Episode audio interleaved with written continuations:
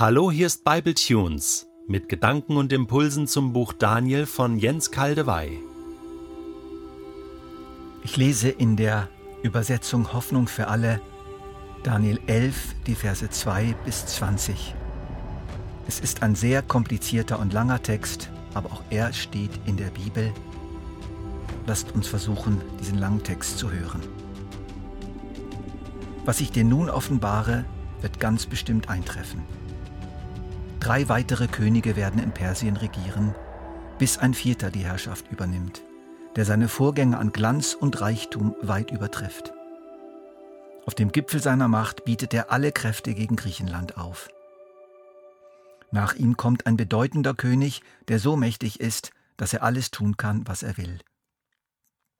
Doch auf dem Höhepunkt seiner Macht zerbricht seine Herrschaft und sein Reich zerfällt in vier Teile, die nach Norden, Süden, Osten und Westen hin liegen und viel schwächer sind als das vorige Reich. Keiner der königlichen Nachkommen kann weiter regieren. Das Königshaus geht unter und andere reißen die Macht an sich. Dann gewinnt der König des Südreichs an Einfluss. Doch einer seiner Herrführer wird noch bedeutender als er und errichtet im Norden ein noch größeres Reich. Nach einigen Jahren verbünden sich die beiden Reiche miteinander, und um den Frieden zu festigen, heiratet die Tochter des Königs im Süden den König im Norden. Doch sie kann ihren Einfluss nicht behaupten, und das Bündnis zerbricht. Sie kommt um, ebenso ihr Mann, ihr Vater und ihr Gefolge. Ein Verwandter von ihr wird anstelle ihres Vaters König. Er zieht gegen den König des Nordens in den Krieg, besiegt seine Truppen und dringt in seine befestigte Hauptstadt ein. Die Götterstatuen und die wertvollen Gegenstände aus Silber und Gold nimmt er nach Ägypten mit. Danach wird er den König im Norden einige Jahre nicht mehr angreifen. Dieser jedoch fällt in das Südreich ein, zieht sich dann aber wieder zurück.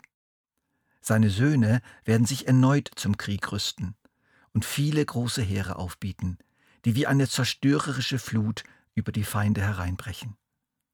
Immer wieder greifen sie an und dringen schließlich bis zur Festung des Königs im Süden vor. Dieser wiederum wird voller Zorn seine Truppen sammeln, gegen seinen Feind kämpfen und ihn trotz seiner Übermacht besiegen. Zehntausende aus dem nördlichen Reich werden dabei umkommen. Dieser Erfolg macht den König des Südens selbstsicher und überheblich. Doch er kann seine Macht nicht lange behaupten. Denn der Herrscher aus dem Norden stellt einige Jahre später noch größere Truppen auf, bis an die Zähne bewaffnet, und greift mit ihnen an. Auch viele andere werden sich in jener Zeit gegen den König des Südens auflehnen. Eine Vision erfüllt sich. Menschen aus deinem eigenen Volk, die vor Gewalttaten nicht zurückschrecken, schließen sich den Aufständischen an, aber sie werden scheitern.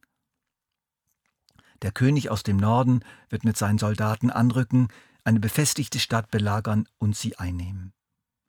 Das Heer aus dem Süden kann ihm nicht standhalten, sogar die Elitetruppen müssen die Waffen strecken. Niemand leistet dem nördlichen Herrscher mehr Widerstand. Er kann tun und lassen, was er will. Auch in Israel, dem herrlichen Land, macht er sich breit und hinterlässt dort eine Spur der Verwüstung. Er will durch ein Bündnis die Herrschaft über das Südreich erlangen, damit es ihm nicht mehr gefährlich werden kann. Deshalb gibt er dem König des Südens eine seiner Töchter zur Frau.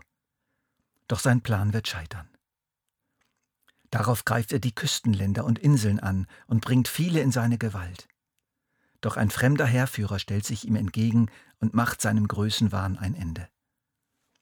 Darauf zieht sich der König des Nordens in die befestigten Städte seines eigenen Landes zurück, aber dort wird er gestürzt, und schon bald gerät er in Vergessenheit.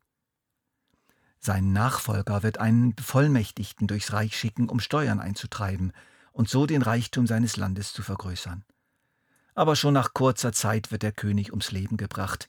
Er fällt jedoch weder im Krieg, noch wird er aus Rache ermordet. Ich hoffe, ihr habt nicht abgeschaltet. Und wenn, ich verstehe es. Wer weiß noch, was ich eben gelesen habe.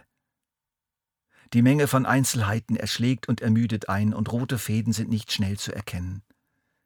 Wir haben hier den ersten Teil eines Abschnitts von 44 Versen, der eine Fülle geschichtlicher Ereignisse zum Teil detailliert vorhersagt.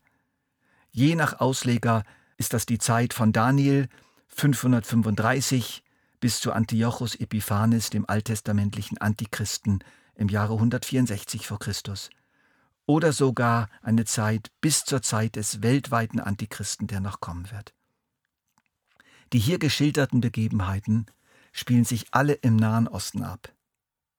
Um Israel herum, vor allem auf der Nord-Süd-Achse. Es sind Ereignisse, die Israel immer wieder betreffen, die Israel relevant sind. Denn das allgemeine Thema bei Daniel ist und bleibt die Zukunft des Volkes Gottes. Das zeigt auch die Sprache dieser Kapitel. Nicht aramäisch wie die Kapitel 2 bis 7, sondern hebräisch. Alle diese Beschreibungen nun auseinander zu tüfteln, mit einem Erforschen der geschichtlichen Hintergründe anhand historischer Quellen zu verbinden und Ereignis für Ereignis zu erklären, würde viel zu weit führen und den Rahmen von Bibeltunes sprengen. Lasst uns deshalb die Vogelperspektive einnehmen.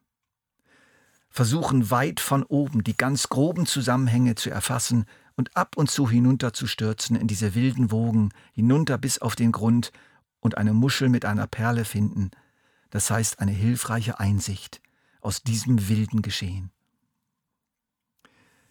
Die Herrschaft der mächtigen persischen Könige wird eines Tages zu Ende gehen. Ein überaus starker neuer König wird Persien erobern. Wir sprechen von Alexander dem Großen. Er wird sein Reich aufrichten, aber das wird nach seinem Tod in verschiedene Reiche zerfallen.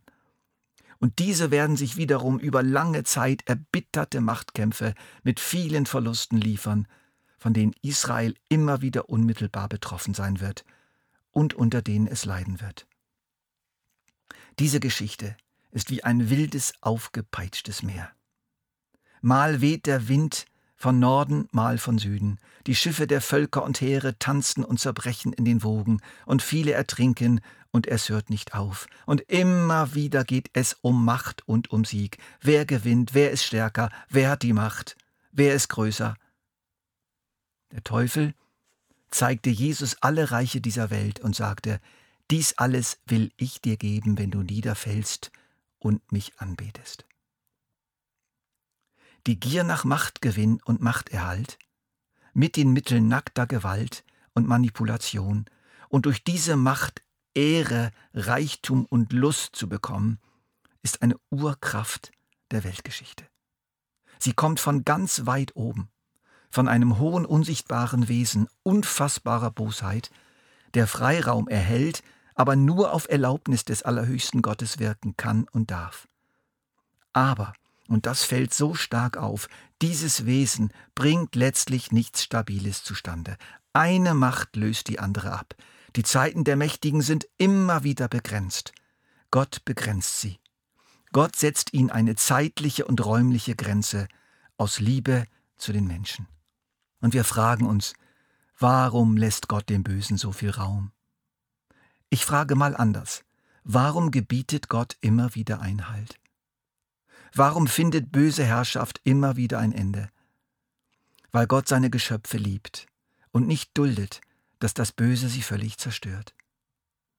Warum ist es keinem Diktator bisher gelungen, seine Untertanen, seine Reiche völlig auszusaugen bis zum totalen Untergang? Warum blieb durch Menschengedenken hindurch immer wieder ein Überrest, der sich erholen konnte, selbst in den schlimmsten Zeiten der Unterdrückung? Weil Gott von noch weiter oben her, größer als das Böse, mitmischt und seine langfristigen Ziele verfolgt. Und das kommt gerade darin zum Ausdruck, dass er die Geschichte im Voraus kennt und sie deshalb auch offenbaren kann. Ehrlich, angesichts der den Menschen innewohnenden Machtgier, mehr oder weniger versteckt, ist es ein einziges Wunder, dass es noch Zivilisationen gibt. Und übrigens, All das findet eben auch im Kleinen statt. In unserem Herzen, in den Familien, in den Betrieben, in den Chefetagen. Überall finden diese Machtkämpfe statt und das Kämpfen um mehr. Und es werden Schlachten geschlagen, manchmal ganz subtil, die nicht in den Zeitungen stehen. Aber Gott ist größer.